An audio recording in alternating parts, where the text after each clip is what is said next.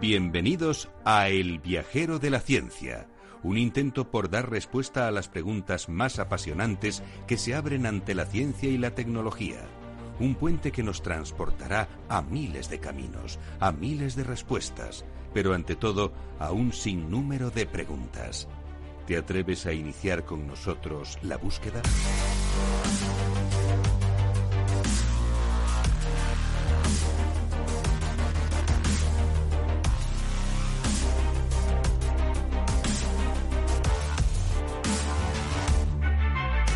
Hola, ¿qué tal? Bienvenidos a todos a El Viajero de la Ciencia en un programa más, esta vez muy especial porque despedimos la cuarta temporada de este programa de divulgación científica que tanto os gusta y que se emite en Capital Radio y que tenéis disponible en todas las aplicaciones que os podáis imaginar de podcast. Hoy vamos a hablaros de muchas cosas interesantes, por ejemplo de los avances españoles hacia las terapias con anticuerpos contra el coronavirus. Vamos a repasar la situación en Estados Unidos con nuestra corresponsal, con Teresa Agundín, y echaremos un vistazo al ébola con Ara Rodríguez. También nos introduciremos en el fascinante mundo del cerebro con Sara Poza y con los beneficios que produce la música en él gracias a Beatriz Álvarez. Y finalmente con nuestra gestora del proyecto, Teresa Fernández. ¿Qué tal, Teresa? ¿Cómo estás? Pues nada, bien, encantada y emocionada, emocionada con este último programa. Pues abriremos también ese portal al pasado para repasar las tácticas romanas en Hispania. ¿Qué tal? ¿Cómo estáis, chicas, desde vuestros diferentes puntos de conexión con el viajero? Encantadas. Muy bien. Muy buenas tardes. ¿Qué tal, chicos, todos? Y desde Estados Unidos, Teresa, ¿nos escuchas? Eh, Bueno, parece que sí que nos escucha, eh, pero no la podemos eh, Es- aún, no tiene todavía el micrófono desactivado, pero luego nos lo activa en un momentito. Todo ello con el viajero, con el equipo, ya sabéis, más viajero casero, como siempre. En la edición y al micrófono, vuestro viajero de la ciencia, Carlos Alameda, repasamos ya lo más destacado de esta semana en ciencia y tecnología. Vamos con esos titulares. El coronavirus sigue su avance en el mundo, supera los 13 millones de casos. Actualmente los países que mayor número de muertes han registrado son los Estados Unidos, Brasil y Reino Unido. Hay países que siguen mostrando una opacidad total, como Venezuela, que solo informa de 65 muertes. América es el epicentro del virus. En Florida se ha llegado a registrar en un día más de 15.000 contagios. En España se registran más de 120 rebrotes. Un planeta de la vecina estrella Luiten podría tener la capacidad de albergar vida. Astrónomos europeos y americanos han descubierto que la estrella GJ273, una de las más cercanas a la Tierra y conocida como Luiten, tiene un sistema planetario con dos planetas confirmados, uno de ellos en la zona de habitabilidad y otros dos muy probables. El CSIC logra un test de anticuerpos fiable, más barato que los comerciales y además de fabricación española. La prueba se basa en una proteína no estudiada hasta ahora para diagnóstico. Tiene una fiabilidad del 98% y se espera que esté disponible dentro de un mes y medio. Será producido por la empresa española Immunostep. Y vamos con más titulares. China tiene fecha para su primera misión a Marte, entre el 20 y el 25 de julio. ¡Qué emoción! El primer rover chino Tianwen 1 Mars despegará desde la isla de Hainan, frente a la costa sur de China, entre el 20 y el 25 de julio, según el Centro de Lanzamiento de Satélites Xichang. Con esta fecha, el gigante asiático se adelantará por apenas unos días a la misión a Marte estadounidense Mars 2020. El Homo erectus no era esbelto y ligero, sino compacto, achaparrado y robusto. Vaya con el Homo erectus. Un trabajo del CSIC y el Centro Nacional de Investigación de la Evolución Humana ha reconstruido en 3D el tórax del niño de Turkana, el esqueleto de Homo erectus más completo, datado en 1,5 millones de años. Este estudio revela que la forma estilizada del humano moderno, con tórax y pelvis estrecho, apareció más recientemente de lo que se pensaba. El cometa Neowise, visible este mes de julio en España. Ay, ay, ay, ay, ay, qué polémica hay con este cometa. Los aficionados a la astronomía podrán disfrutar este mes de julio del cometa Neowise justo antes del amanecer. Se verá sobre el horizonte a partir de las cuatro y media de la mañana aproximadamente y hay quien dice que si te levantas pronto al amanecer también lo puedes ver. Aunque será a simple vista visible, el Real Observatorio Astronómico de Madrid eh, recomienda el uso de prismáticos, tal y como nos suele recomendar también nuestro amigo Alejandro Mendio Lagoitia. y situarse en un punto con el horizonte despejado y evitar esa contaminación lumínica. Entramos ya en el portal a las ciencias naturales y os contamos que un equipo del CSIC busca la producción ultra rápida de anticuerpos neutralizantes contra el coronavirus. Como os estimo, los científicos siguen investigando para defendernos del coronavirus a pesar de las irresponsabilidades que estamos viendo. No sé vosotras chicas si estáis viendo alguna. Nosotros eh, unas cuantas por aquí, sobre todo el hecho de quitarse la mascarilla para toser. Pero si es justo, hay que ponérsela por eso. ¿Estáis observando por ahí alguna? ¿Habéis visto por vuestros eh, diferentes lugares de veraneo? Para toser, para hablar, como si no se nos escuchara con la mascarilla puesta, se nos escucha. Queridos oyentes, se nos escucha con la mascarilla puesta. No hace falta bajársela. Incluso si habláis por teléfono, también se os escucha. El, micrófono del teléfono está preparado también para eso. Eh, o sea, no, hay problema por hablar eh, directamente. Incluso si lleváis eh, cascos, cualquier tipo de mm, dispositivo inalámbrico, también se escucha, no pasa nada. Y lo más importante. A mí me hace mucha gracia quien la lleva por debajo de la nariz para poder respirar mejor. lo más importante, eso no sirve de nada, absolutamente de nada. La nariz tiene que ir dentro, si no es como si no lleváramos mascarilla. Yo, como siempre, voy a poner el punto un poco diferente y es que el otro día eh, caí en la cuenta de que los sordomudos lo están pasando muy mal con esto de las mascarillas. Eh, desde aquí hago un llamamiento a los, a los creadores, a los creativos, eh, para que hagan mascarillas transparentes, porque es que mm. ellos leen los labios y están perdiéndose muchísimo con esto de las mascarillas. Por favor, también concienciémonos por ellos. Voy a, responder a Bea, ya hay varias, eh, varias eh, empresas que están vendiendo mascarillas que son transparentes en la zona de la boca precisamente para, para eso. Eh, las están promocionando para, para que, bueno, sobre todo los círculos de gente que tiene conocidos que sean sordomudos puedan al menos comunicarse y verles la cara, claro. Pues eso es una muy buena noticia. Pues sí, genial. Y además que fijaos qué rápido, ¿verdad? Se adaptan los fabricantes a esas necesidades. A veces es verdad que llegan un poquito tarde, como con esto, porque quizás se han centrado más en, la población general, como suele pasar, lamentablemente.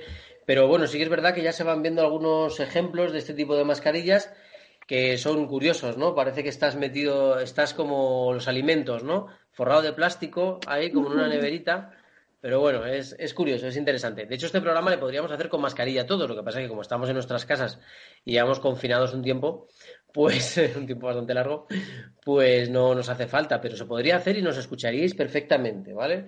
Es verdad que a lo mejor a la hora de respirar y coger aire para hablar nos costaría un poquitín más, pero no, no tendríais por qué tener ningún problema en entendernos a la perfección. Bueno, ya sabéis que aquí en El Viajero llevamos concienciando desde hace muchísimo tiempo Empezamos a hablar cuando todo esto saltó a la luz pública en diciembre en China. En febrero hicimos un programa especial del viajero de la ciencia sobre este tema y ya os adelantábamos que tuvierais mucho cuidado y siempre os hemos querido transmitir una forma de pensar crítica, es decir, que, que no os quedaréis solo con lo que os dicen en la calle o lo que os transmiten los medios de comunicación, porque es verdad que hay veces que es necesario mirar más allá. Por ejemplo, nosotros hemos mirado mucho a Corea del Sur, uno de los países que mejor ha afrontado esta crisis. Allí no hay debate sobre las mascarillas ni sobre los test. Es todo obligatorio, todo masivo y con los recursos que haga falta. Y no hay confusiones ni contradicciones continuas desde las autoridades sanitarias. Con lo cual, pues bueno, ya sabéis que, que, es importante mirar siempre a los que lo hacen bien, ¿no? Aparte de fiarnos o no de nuestros respectivos gobiernos. Ahí estaban los datos de los gobiernos que, que, bueno, pues que lo han hecho como lo han hecho y ahora están a la cabeza, Estados Unidos, Reino Unido y Brasil. Entre ellos, uno de los, bueno, el presidente de Brasil, que, se ha contagiado de COVID-19, ya era difícil que no se hubiera contagiado antes. Y bueno, parece que ahora sí se está concienciando un poco. Hemos visto a Trump también con mascarilla, aunque ya todos sabemos que es una persona débil por llevar mascarilla. en fin, eh, cosas que pasan. y Boris Johnson también cayó en el coronavirus. Dicho esto, en nuestro país los científicos siguen trabajando, como sabéis, varios equipos del CSIC se han volcado en esta batalla conjunta y hoy vamos a hablar de dos. Uno que está buscando la producción ultra rápida de anticuerpos, otro que ha creado un test de fiabilidad superior al 98% para detectar el coronavirus y que se producirá en España. Comentamos entonces, ¿no, Carlos, por, los anticuerpos? Ajá, sí, sí. Eh, no se puede hablar todavía de una. No es una vacuna, ¿vale? Serviría como alternativa hasta lograr una vacuna eficaz. ¿Qué ventajas tiene? Pues su larga duración y que no presenta efectos secundarios. El proyecto generaría el laboratorio anticuerpos humanos listos para neutralizar el coronavirus. Esos anticuerpos sintéticos se producirían por dos métodos. Uno, modificando el anticuerpo humano neutralizante del anterior virus, el SARS-CoV-1, para convertirlo en otro que frene al SARS-CoV-2, responsable de la actual pandemia. Y luego, el segundo método sería la generación acelerada de nuevos anticuerpos en placas de cultivo, es decir, fuera de personas o animales para no ponerles en riesgo. Y entonces, una vez conseguidos estos anticuerpos eh, sintéticos, ¿qué, ventajas habría? Pues mira, muy buena pregunta porque tendría varias ventajas. Eh, se pueden producir primero a escala industrial, solo atacan al patógeno, es decir, que no tienen efectos secundarios, son duraderos y con una única dosis son eficaces. Lo bueno es que ya tenemos algunos resultados. Un equipo del Centro de Biología Molecular Severo Ochoa ha utilizado con éxito el primero de estos métodos y el resultado es que bloquea la entrada del virus en células humanas en un 30%, nada más y nada menos. Bueno, y cuéntanos qué pasa con, los nuevos test, para darnos un poco de luz. ¿Cómo podemos controlar la pandemia? Bueno, sí, estos test la verdad que son fundamentales para controlar la pandemia, ya sabéis, además que podamos producirlo rápido y por eso estos eh, nuevos test de anticuerpos van a permitir conocer la inmunidad frente al coronavirus con un 98% de fiabilidad, según estudios realizados en colaboración con los servicios de inmunología del Hospital Universitario de la Princesa y también del Hospital Universitario de La Paz. La empresa española ImnoStep producirá estos test. En un mes y medio los hospitales españoles podrían disponer de ellos. Y un tema interesante, ya para finalizar. Aunque la gran mayoría de las licencias que firma el CSIC para transferir los derechos de explotación de sus tecnologías a empresas se hacen en términos de exclusividad, en este caso en particular la licencia va a ser no exclusiva. ¿Qué quiere decir? Que esto permite que otras empresas puedan también comercializar estos test, de forma que se cubra la demanda y que el precio sea económico. Esto lo ha comentado, lo han comentado directamente eh, Javier Mayra, que Vidal, que es el jefe del área de estrategia comercial e internacionalización del CSIC, con lo cual lo tenemos de la fuente eh, primigenia. Así que, bueno, interesante, curioso, y veamos, a ver si es posible que un test made in Spain, marca España, eh, sea, sea el que nos venga un poco a salvar, porque la verdad es que la necesidad de hacer test es muy importante y en nuestro país no se están haciendo lo suficientes. Se están haciendo poco a poco, se va avanzando pero bueno, nos ha pillado como nos ha pillado y la verdad es que la capacidad productiva no es la adecuada. Sobre todo yo creo que vemos últimamente que se están haciendo test en aquellos lugares donde hay rebrotes, ¿no? Verdaderamente para intentar también, supongo, averiguar el origen, eh, bueno, y controlar un poco más el foco lo antes posible. Claro, lo ideal sería que fueran masivos, que todos nos hubiéramos hecho varios test a estas alturas pero como sabéis no ha llegado a gran parte de la población y muchos seguimos sin tener ningún test ni nada que nos diga si lo hemos tenido no lo hemos tenido, si lo hemos pasado y cómo lo hemos pasado. Y bueno, ojo con los efectos secundarios también, que es un tema interesante del coronavirus.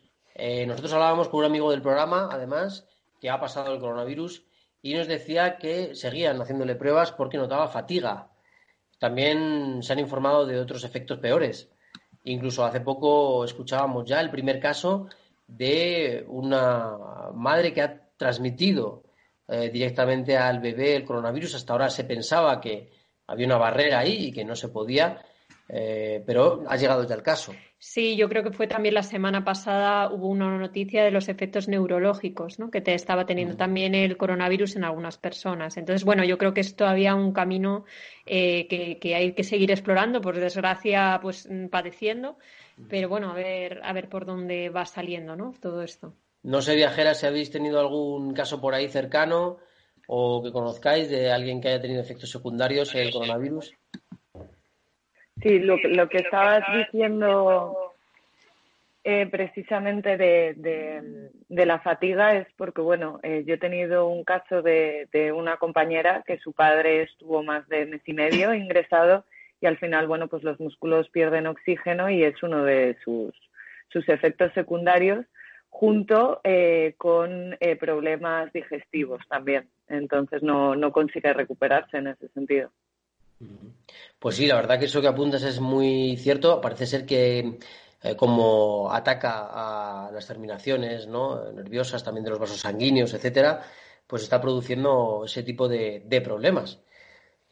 Ay, qué complicado es esto del coronavirus, qué ganas tenemos de que esto se vaya pasando, pero parece ser, parece ser que estamos ante la segunda ola, ante el inicio de la segunda ola aquí en Europa.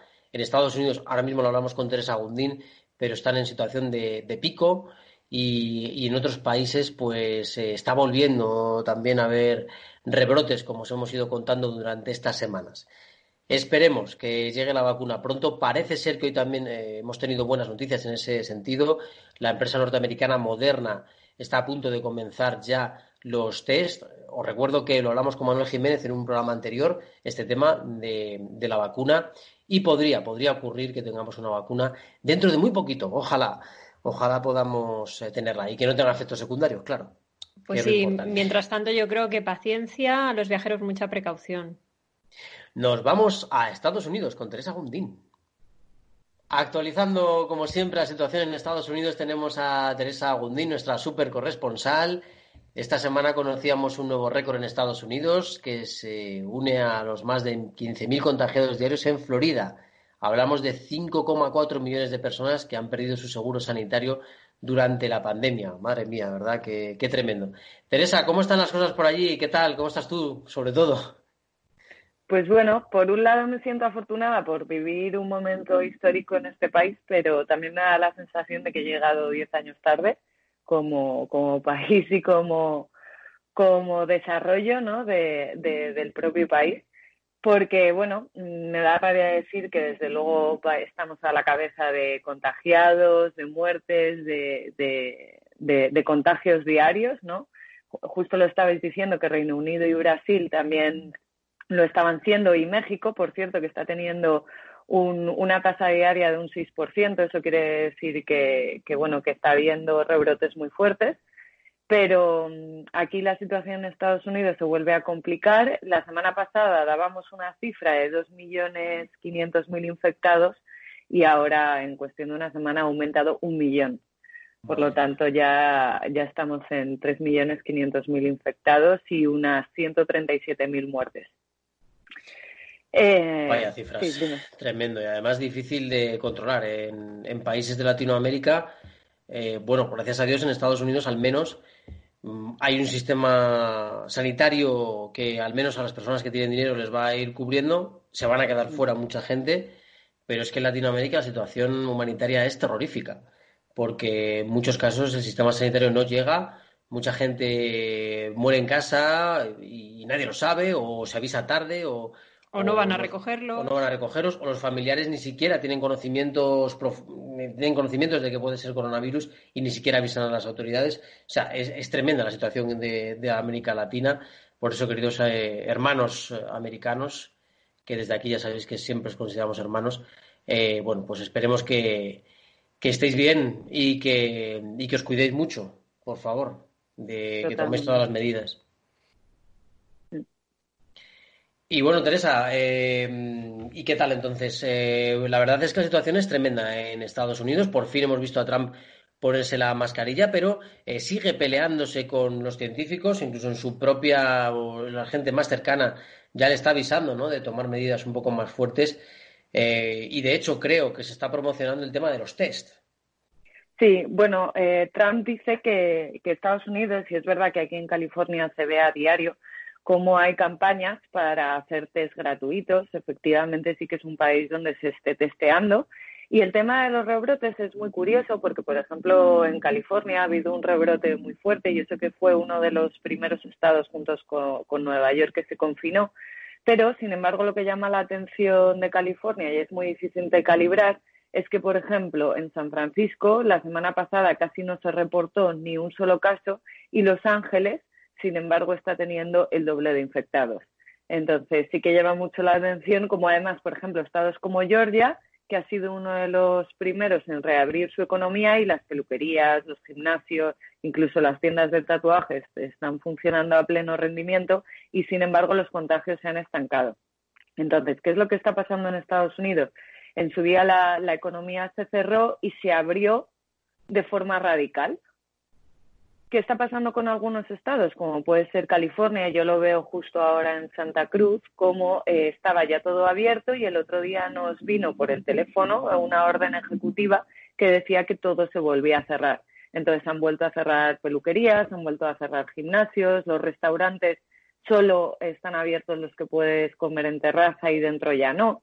Entonces, es verdad que la economía está sufriendo un, desarreglo un poco inexplicable y hay dos tipos de opiniones. Al final, bueno, como en cualquier país, está el, epidemiólogo que ahora mismo es muy famoso eh, a nivel internacional, que es Anthony Fauci, que es precisamente bueno quien está opinando del tema y que sobre todo lidera los esfuerzos eh, federales contra el virus.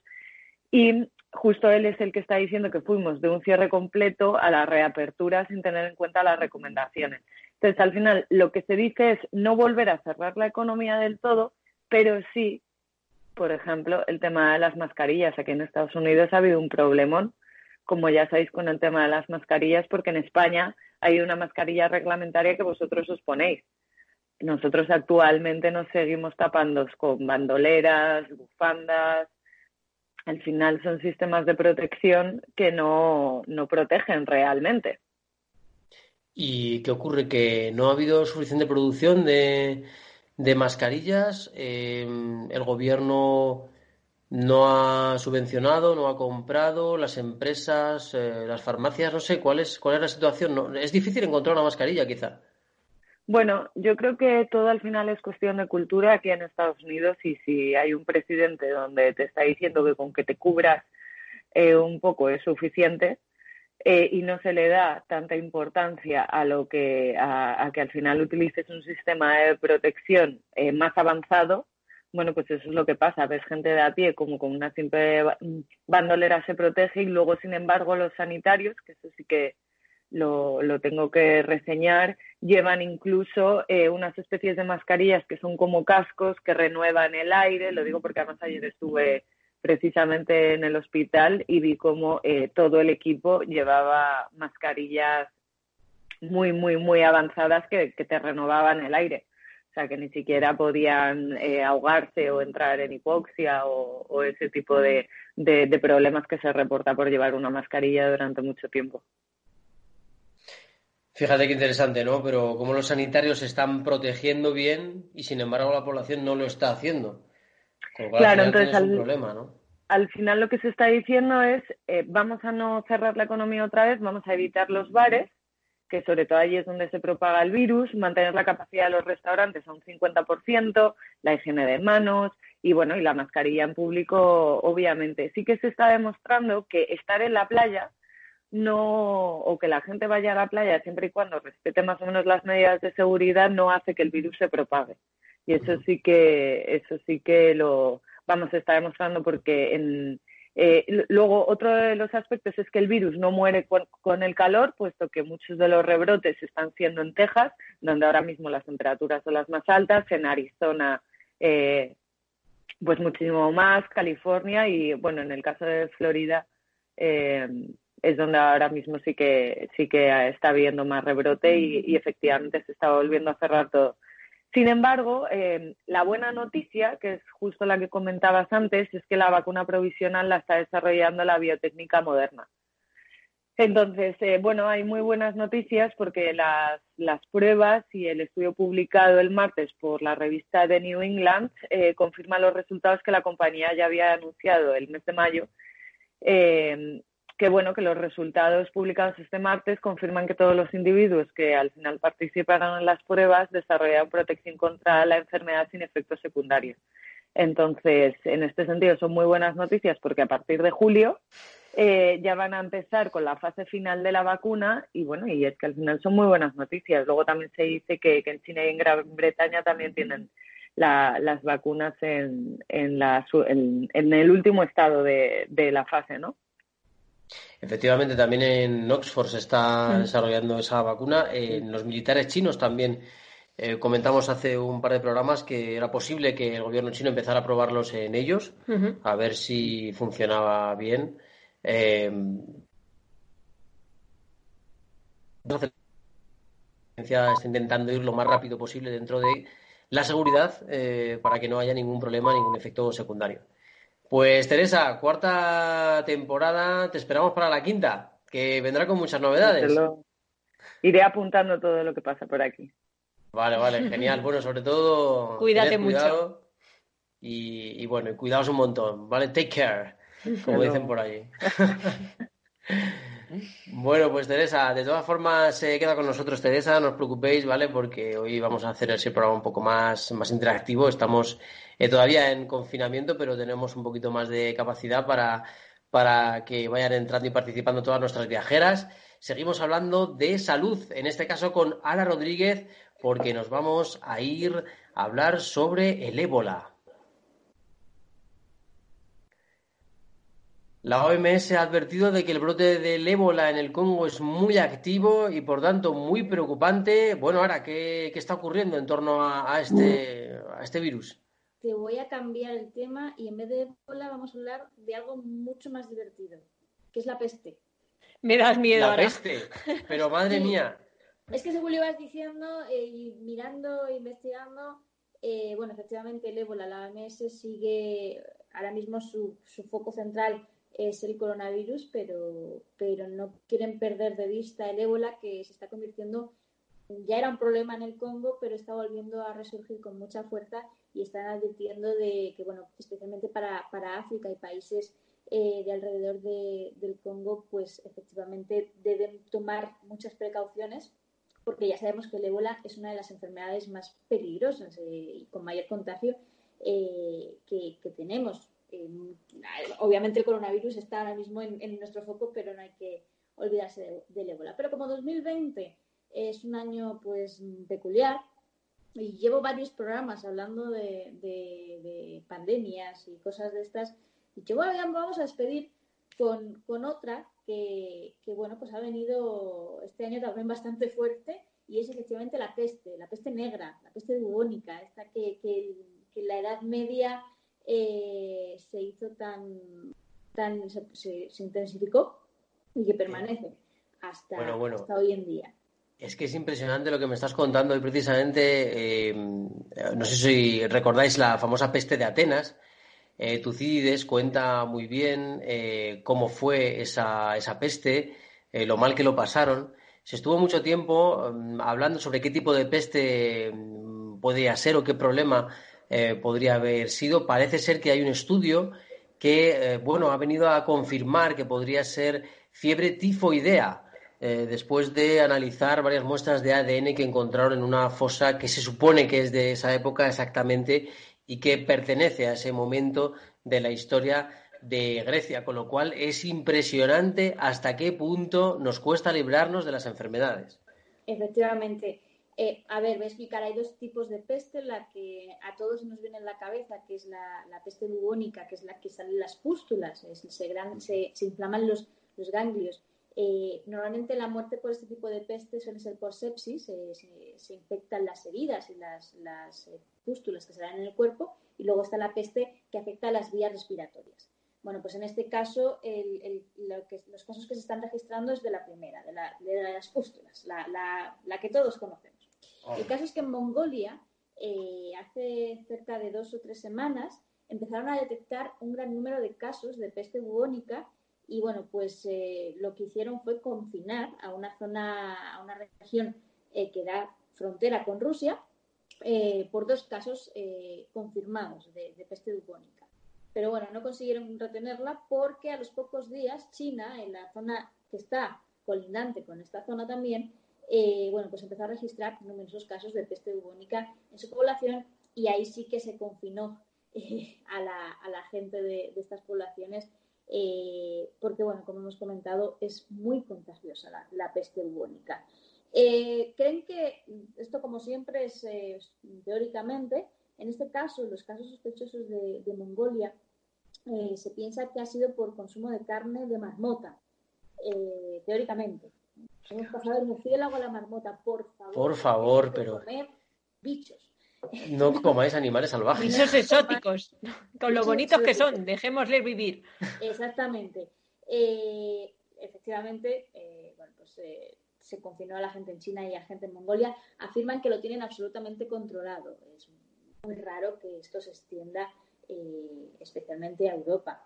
Eh, pero bueno, no, no, lo perdamos de vista. Y pensaréis, ¿nos quedamos aquí? No, porque en Estados Unidos también, también han tenido un brote de peste bubónica. Eh, en este caso, de momento están estudiando a varias poblaciones, pero ya ha habido casos registrados de, de positivo en ardillas, que es algo muy raro. además, eh, sí, yo, yo me pregunté cuando leí los documentos, ¿a quién se le ocurrió hacer una prueba de peste a una ardilla? Bueno, en Estados Unidos consideraron que era oportuno.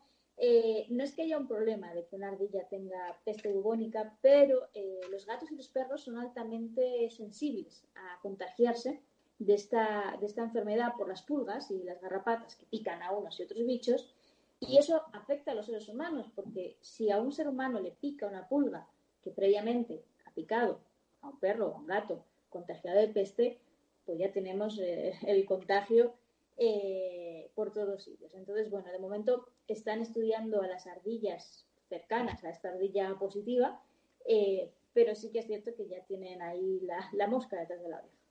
Entonces, eh, yo, me, yo investigando sobre esto, yo pensé, bueno, yo sabía que la peste bubónica no era una enfermedad eh, erradicada, pero sí que tenía en la cabeza de que era una enfermedad de, la Edad Media y resulta que leyendo, pues no. El año pasado, de hecho, se puso en cuarentena a todo un avión porque hubo dos fallecimientos en un pleno vuelo por peste bubónica. Entonces a todo el avión se le, se le invitó a, a quedarse en casa durante un tiempo para evitar eh, pues, contagios masivos. Además está considerada una enfermedad endémica en la zona de Asia y la OMS todos los años tiene que emitir alertas eh, por, eh, por peste bubónica porque está bastante lejos de, desaparecer. Como siempre, en los mayores culpables de esta, de esta enfermedad son los pequeños roedores, principalmente ratas. Bueno, pues los que hacen que contagien a pulgas y otros pequeños eh, animalitos que luego afectan a los seres humanos. La buena noticia, esto sí que es, buena noticia, que se cura. La, peste bubónica tiene, tiene cura si se coge a tiempo en los primeros días. Eh, bueno, pues tiene prácticamente una, un 100% de tasa de, supervivencia con, con antibióticos, pero el problema es que esto se coja a tiempo en ese caso hay un 60% de, tasa de fallecimientos y la muerte se produce en apenas 10 días del contagio. O sea que es un, periodo muy corto eh, de enfermedad. Eh, y bueno, según la OMS, eh, solo hay, bueno, solo hay 5.000 afectados al año, de los cuales prácticamente ninguno fallece, según sus datos, al menos los registrados. Eh, pero bueno, al final es una enfermedad que ha matado casi a 200 millones de personas solo en un tramo de la Edad Media, que está considerada una de las pandemias mayores de la historia y que diezmó la población de, Europa eh, durante esta época eh, como uno de los periodos más, más negros de, la historia de, Europa. Así que bueno, aunque nos confiemos mucho porque hay antibióticos y demás, no tenemos que perder de vista este tipo de, enfermedades y menos en 2020 porque no estamos para jugar con, eh, con nuestra suerte y con pandemias y demás. Porque además de la, del, del ébola, de los rebrotes del, del coronavirus, tenemos la gripe porcina también. O es que este año no, no, no hay, no hay tregua. Yo quiero el año que viene, en la, no quiero hablar de pandemia ya. Efectivamente. yo quiero hablar de lo más todos los días. Eh, ya está. Eso es, Sara. A ver si en la quinta temporada del viajero, yo creo que vamos a tener que empezar hablando del coronavirus, pero a ver si nos podemos eh, olvidar pronto de las pandemias, ¿no? Que sería lo suyo. Oye, a lo mejor podemos hablar de Elon Musk que se presenta con, el rapero, que no recuerdo ahora su nombre, el marido de Kim Kardashian. Eh, que a, ver si alguien me, dice quién es. Eh, Kenny West, ¿no? a ver, Teresa. quiere presentarse a presidente del gobierno. Kenny West quiere presentarse a presidente del gobierno de Estados Unidos y, y, Elon Musk le ha dado su pleno apoyo. Así que mm, yo me entrego a esta historia totalmente. Cualquier cosa. Yo me entrego, no pasa nada. Bueno, bueno, bueno, qué interesante se pone esto. ¿eh? Entramos ya ahí en el terreno complicado, pero bueno, perfecto, perfecto. Va a ser emocionante, va a ser muy emocionante el próximo curso, la verdad. Y ya os iremos contando también las novedades que va a traer el viajero de la ciencia en la quinta, en la quinta temporada, las estamos ahí dando vueltas. Pues ahora no sé si no te queda nada más en el tintero por ahí. No, yo creo que no tengo más pandemia sobre, sobre la mesa. Sobre la mesa, menos mal, madre mía, parece un, un tarot, ¿no? De pandemias. Esto, cada carta que sacamos sale una pandemia nueva. Una, ruleta rusa de, virus. Efectivamente. Eh, bueno, pues nos vamos a ir al portal de las ciencias humanas, porque seguimos aprendiendo un montón sobre el fascinante cerebro humano y sus formas de procesar la información. ¿Qué tal, Sarapoza? ¿Cómo estás? Cada una de estas palabras que estamos escribiendo, que estamos ahora leyendo, las escoge nuestro cerebro y no de forma aleatoria. ¿Qué, ocurre? ¿Qué pasa en nuestro cerebro? ¿Qué, ocurre ahí entre ese montón de neuronas que, se lanzan unas a otras información? ¿Qué ocurre? Por eso nos gusta tanto hablar de, estos temas, ¿no? Porque al final, aunque sea difícil estudiarlos, porque nos tendríamos que meter en un cerebro vivo y a día de hoy es complicado, al final forma parte de nuestro día a día. Entonces, poder observar y estudiar de alguna manera lo que está ocurriendo de forma tan fascinante en el, en el cerebro pues siempre nos gusta acercarlo un poquito. Una de las cosas que más nos llama la atención siempre en el viajero, y lo comentamos mucho, es esa rapidez, por supuesto, impalpable con la que procesa, como decías, Carlos, la información el cerebro y lo poquísimo que tarda en, generar miles y millones de, conexiones. Cuando hablas, como cuando hablamos, cuando leemos, cuando intentamos expresar cualquier idea, como bien dices, eh, ha prevalecido siempre la creencia de que el vocabulario que utilizamos proviene eh, pues de un ámbito cultural en el que hemos crecido y, del aprendizaje, ¿no? Bueno, pues recientemente se ha descubierto que no. Eh, resulta que nuestra mente, nuestro cerebro, utiliza los mismos mecanismos que hasta ahora conocemos en los operadores de Internet, en los buscadores eh, de Internet en los que habitualmente metemos una información que queremos encontrar. Bueno, pues este buscador de Internet, ¿dónde, ¿dónde, recurre primeramente? ¿Qué resultados nos ofrece? Pues nos ofrece los resultados con más visitas, los resultados que más consulta la gente, las áreas que más demanda la gente. Pues nuestro cerebro hace lo mismo, pero ¿qué ocurre? Se va a todas esas experiencias y vivencias que hemos tenido a lo largo de nuestra existencia y recurre a esos momentos en los que hemos eh, llevado a cabo pues, conversaciones, eh, aprendizaje de diferentes palabras, y él se va ahí no se va a ese libro en el que aprendió palabras nuevas, no, no, no, se va a un ámbito parecido o similar en el que el, campo semántico o la connotación o la denotación de, la conversación puede tener eh, un sentido y lo aplica. O sea, es decir, tendemos a, a buscar nuestro vocabulario en base a nuestras experiencias y vivencias. Qué curioso, porque eso conecta fantásticamente además con los últimos descubrimientos en pedagogía que hablan, como sabéis, del aprendizaje significativo. Esto ya hace un tiempo que se habla de ello. Y también de que eh, cuando más aprendemos es cuando lo hacemos en contexto. Aprendemos con otros, aprendemos de otros, aplicamos las cosas y entonces nuestro cerebro aprende mucho. Y luego está, evidentemente, los procesos memorísticos, ¿no? En los que también eh, tiene una implicación importante el lenguaje. Sí, un poco lo que siempre se ha llamado la escuela de la vida, ¿no? Bueno, sí, sí, sí, la universidad de la vida, ¿no? De las experiencias, de las emociones. También se habla mucho de las emociones, de lo que te genera emoción, o al menos te genera una chispita de atención, ¿no? Yo a veces a mis chicos les digo, por lo menos que te genere un poquito de curiosidad. Y entonces ahí aprendes algo porque dices, ah, mira, qué curioso esto, ¿no?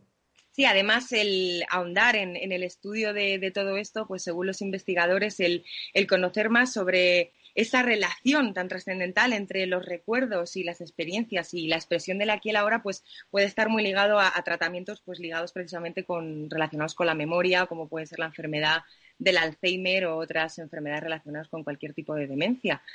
Además, es, es muy interesante, Carlos, porque de nuevo se da la mano con cómo los recuerdos, y como decíamos, recuerdos, experiencias, vivencias pasadas, modifican nuestra percepción de la realidad. Cómo nuestro cerebro Además, esto tiene aún más importancia de la que se creía. No estamos hablando de nada nuevo, pero sí se le está dando un mayor peso y una mayor relevancia a la hora de afrontar escenarios nuevos que aparecen en, nuestro día a día, en nuestra vida. De nuevo, nos vamos a esa información que ya tenemos, ya conocemos, y eso hace que paradójicamente o no, nuestro cerebro trabaje menos. Es decir, nosotros nos enfrentamos a un escenario que para nuestro cerebro no es reconocible y el trabajo va a ser muchísimo mayor porque no tiene recuerdos de los que incorporar. Sin embargo, en el momento en el que estamos en un escenario eh, conocido y que podemos interpretar gracias a unas vivencias, nuestro cerebro trabaja de, una forma más, calmada. Entonces, ver de nuevo la, relevancia que la memoria porque en definitiva es la memoria, tiene en la percepción de la realidad y en la modificación de nuestros actos, porque verdaderamente si tú nunca has visto un perro, por ejemplo, o bueno, pongámonos un animal salvaje que te puede atacar en un momento determinado y no sabes cómo va a actuar ese animal, probablemente tu cerebro no te pida que huyas. Sin embargo, si conocemos ese escenario y las posibilidades, en el momento en el que vemos el peligro vamos a correr. Entonces, este trabajo de memoria y aprendizaje es muy útil tanto para tratar eh, como decíamos, pues eh, demencias, algunas enfermedades degenerativas, como para saber más y, mejorar ese aprendizaje que, comentabas, Carlos. Pues mira, vamos a unir a la conversación a Beatriz Álvarez, porque también la música, ¿verdad?, tiene un efecto importante en el ser humano. Eh, ¿Qué tal, Beatriz? ¿Cómo estás? Beatriz, eh, no sé si tienes el, micro, activado. Sí. Perdonadme, perdonadme. que me había olvidado ese pequeño detalle y yo estaba hablando sola. Eh, decía que, Sara y yo tenemos una conexión neuronal también. Eh, nos gustan mucho estos temas del cerebro. Así que sí, efectivamente, Carlos tenía muchísimas ganas de estar hoy aquí con todos vosotros y con nuestros oyentes, que además de escucharnos a nosotros, estoy convencidísima de que escuchan música. Y. Pues segurísimo, porque es que es una de las eh, actividades mejores también para el verano escuchar musiquita. Exacto. Y como decía Sara, no solo la memoria, eh, eh, lo que son los recuerdos afectan a la conducta humana, sino también eh, agentes externos como, como, son las melodías, la música. nos afectan de lleno en el cerebro humano. Eh, además de otras curiosidades, os voy a contar cómo un equipo de investigadores ha descubierto recientemente cómo el cerebro, además, es capaz de distinguir entre el habla y la melodía cuando se mezclan canciones, cosa que antes no se sabía. Pero bueno, antes de extenderme más en esta noticia, os lanzo una pregunta. ¿Sabéis por qué se dice que la música amansa a las fieras? Bueno, yo la verdad es que no lo sé, pero lo que he probado con mis alumnos funciona. Es decir, yo cuando ya veo que hay un momento de un poquito de distracción, un poquito de música, se relajan y parece que la cosa va mejor luego. Totalmente, Carlos. Es, es sabido que escuchar música puede tener un efecto tranquilizador y es por ello que la musicoterapia en el campo de la psicología es una disciplina con un desarrollo cada vez más amplio.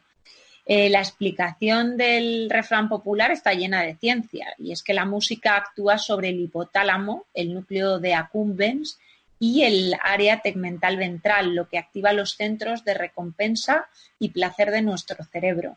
También estimula la producción de óxido nítrico, una sustancia vasodilatadora, la liberación de serotonina y ayuda a reducir los niveles de cortisol, la hormona responsable del estrés y la ansiedad. Y más allá, voy, eh, la música además cura. Eh, los efectos de la música sobre diferentes áreas del cerebro de manera simultánea también han permitido que dichos estímulos sirvan para mejorar funciones deterioradas, perdón, deterioradas en el campo neuronal a partir de procesos fisiológicos y emocionales. Eh, como decías tú antes, Carlos, la música además eh, sirve en el ámbito didáctico, es el lenguaje universal. Eh, también lo utilizan los políticos, los publicitarios. Se dijo que la música es capaz de producir reacciones similares en grupos de personas que se encuentran en las mismas condiciones, lo que permite conexiones emocionales entre ellas. Por eso la gente en una discoteca, cuando suena una canción, baila. Pero no solo baila la gente adulta también, y eh, de eso os puedo dar fe, los bebés eh, con la música bailan y asienten cuando escuchan música, se mueven de forma sincronizada. Es realmente curioso. Luego también si tienen un padre un poco bailongo, eh, le sale el chaval con tres años haciendo unos bailes en internet espectaculares, que ha pasado alguna vez también. Eso es muy bueno, así que desde aquí animo a todos los padres a que seáis bailongos y, que además fomentéis mucho lo que os iba a contar ahora, que es el cerebro musical. Eh, digamos, las personas eh, que tocan instrumentos, que cantan, que tienen una capacidad de percepción, de movimiento, de coordinación, audición, eh, es decir, un montón de virtudes esenciales que ha de tener un buen músico e implica que, que su cerebro cuente con algunas partes especialmente desarrolladas. Por ejemplo, en ellos ambos hemisferios se encuentran altamente conectados mediante una estructura de fibras nerviosas que se agrupan en el denominado cuerpo calloso. También cuentan con un buen desarrollo del cerebelo, que es la parte, como sabéis, encargada de la percepción del ritmo. Y bueno, para cerrar, que no me quiero extender mucho, eh, quería pues eso, anunciaros esta eh, noticia reciente de que un equipo de investigadores eh, vecinos de Teresa, de nuestra compañera Teresa Gundin en Canadá, de la Universidad McGill, ha descubierto cómo el cerebro es capaz de distinguir entre el habla y la melodía cuando se mezclan en canciones. Hasta ahora, los científicos habían estudiado la manera en la que el cerebro distingue la música y el habla, pero sin conseguir resultados que les ayudasen a entender este proceso. Eh, estos eh, investigadores canadienses lo han conseguido gracias a un experimento eh, creando un total de 100 canciones diferentes al mezclar 10 frases en francés o inglés con 10 músicas originales. ¿Vale? Después reunieron a 27 personas que hablaban francés, a 22 que hablaban inglés y les tocaron las canciones, manipulando diferentes elementos para tratar de comprender cómo los participantes en el estudio percibían tanto las palabras como las melodías. Bueno, pues efectivamente el hallazgo viene a confirmar em, lo que ya estudios científicos anteriores habían, habían predescubierto, por así decir, que es que cuando se produce un daño en el hemisferio izquierdo, hay una mayor probabilidad de que afecte a las habilidades del habla. Mientras que el daño que se produce en el hemisferio derecho, eh, hay más probabilidades de que afecte a las habilidades musicales. Bueno, bueno, qué eh, interesante. Yo creo que me quedo un poco. Realmente interesante, sí, Carlos, perdona. No, no, fantástico. Es que me quedo un poco con la conclusión de que el cerebro humano es cada vez más parecido a una máquina. Por un lado, lo que nos contaba Sara, de que buscamos como una red neuronal, como los propios buscadores. Y por otro lado, lo que nos cuenta Beatriz, de que somos capaces de distinguir eh, las pistas de audio. Qué interesante. Bueno, tenemos que entrar ya en el portal pasado. Vea, luego nos despedimos un poquito en general de, de todos. Y, vea, pues un abrazo muy fuerte para ti y esperamos muchas novedades, ya os digo, en la quinta temporada. ¿eh? Hasta pronto. Ya también lo, veréis con Beatriz. Pues Teresa, entramos en el portal al pasado. De lleno, Carlos. Además, nos vamos raudos y veloces. Efectivamente, nos vamos a Hispania.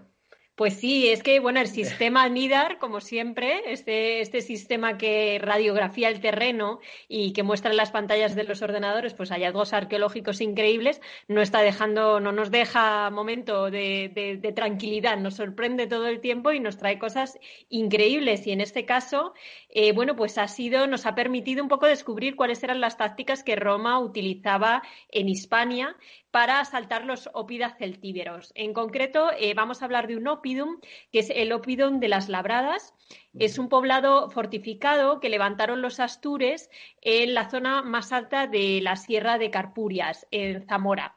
Esa ubicación, obviamente, pues le permitía un gran dominio visual y estratégico de, gran parte de la, de la, comarca. El poblado aproximadamente tenía 1.700 metros de longitud en su eje mayor y estaba defendido por unas 1.500 metros metros de muralla, o sea, algo impresionante. Y venía a ocupar como unas 23 hectáreas. Además, estaba unido eh, a otro de unos 200, a unos 200 metros perdón, de distancia, conocido como el Marrón. Eh, tenía también otras 20 hectáreas y se encontraba pues un poquito más abajo. Probablemente fue una ampliación del primero levantada bueno, pues ante la inminencia ¿no? del ataque romano. La estructura interna eh, del asentamiento, la verdad es que se, se desconoce, ya que apenas se han realizado trabajos arqueológicos en su interior.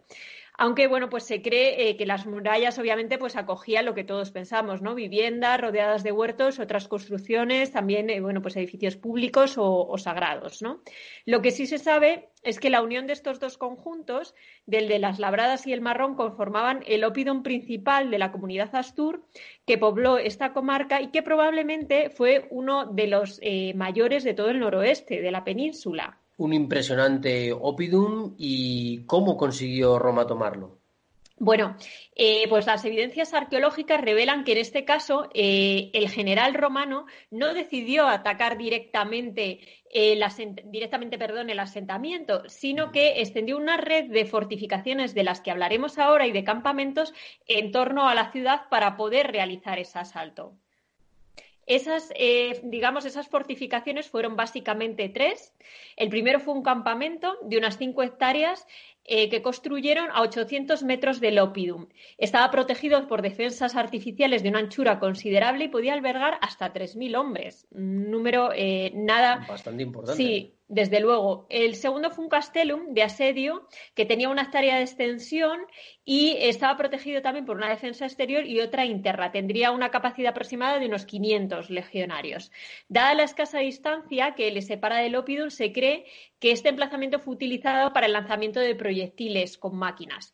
Y por último, lo que se ha encontrado a través del sistema LIDAR es una construcción de un caballón, que es el caballón es un camino formado a base de tierra y de piedras y bueno, pues va zigzagueando por la ladera sur del Opidum. La estructura tenía una longitud de más de un kilómetro y desembocaba directamente en la muralla oriental de la parte principal del asentamiento. Entonces, bueno, los expertos creen que podría tratarse de una obra de ingeniería militar romana destinada a asegurar el avance de las tropas y de las máquinas de asedio tipo ariete. Entonces, bueno, es una hipótesis ya que eh, falta todavía eh, intervención arqueológica que pueda confirmar todos estos eh, indicios arqueológicos que a través del sistema LIDAR pues, se han podido detectar. Pues algún otro descubrimiento así destacado en el Opidum. Pues sí, eh, la verdad es que en los años 80 se encontraron dos importantes conjuntos de orfebrería prerromana, conocidos como los tesoros de Arrabalde. Están formados por unas 800 piezas en oro y plata. Destacan, pues, eh, bueno, brazaletes, joyas, broches. Se exhiben actualmente en el Museo de Zamora. Y bueno, pues los expertos creen que los habitantes de la ciudad los enterraron eh, antes de que fuera tomada por los romanos. Además, se han encontrado pues, denarios de plata y algunos objetos relacionados con actividades militares, muy probablemente pertenecientes al puesto de vigilancia legionario romano que quedó en el lugar tras su conquista y su destrucción. La verdad es que nos tenemos que ir enseguida ya porque se nos va acabando el tiempo. Os deseamos un buen verano, que os cuidéis mucho, por favor del coronavirus y de cualquier otro tipo de accidente veraniego. Desde aquí queremos agradecer a todos los viajeros la confianza un año más y bueno, todo el apoyo y el seguimiento también en, los tiempos de confinamiento, que ha sido muy duro para todos y bueno, pues hemos intentado manteneros al día y, y estar con vosotros, acompañaros. Hemos intentado que os mantuvierais informados, que os mantuvierais sanos y a salvo.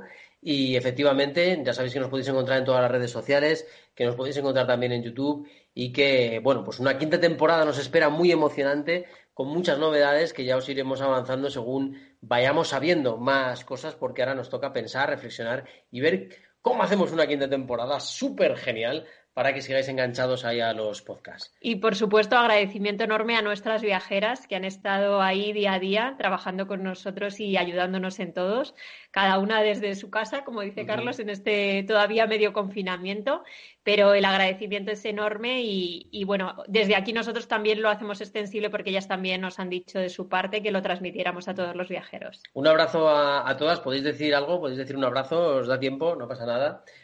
Podéis abrir esos enorme a todos los viajeros y gracias por escucharnos siempre. nos vemos en la quinta temporada. A todos los viajeros que tengan cuidado este verano y se pongan crema, que hace mucho sol. Efectivamente, pues nada, muchísimas gracias a vosotras, de verdad que sois el alma del programa. Nos vamos, pero ya sabéis que volveremos con una quinta temporada llena de emociones. El viajero de la ciencia, siempre con vosotros a la búsqueda de nuevos interrogantes. Data is in the air, el programa de Capital Radio dedicado al Big Data y a la transformación digital de la sociedad. Escúchalo en directo cada lunes a las diez y media de la mañana en Capital, La Bolsa y la Vida y también en podcast en capitalradio.es.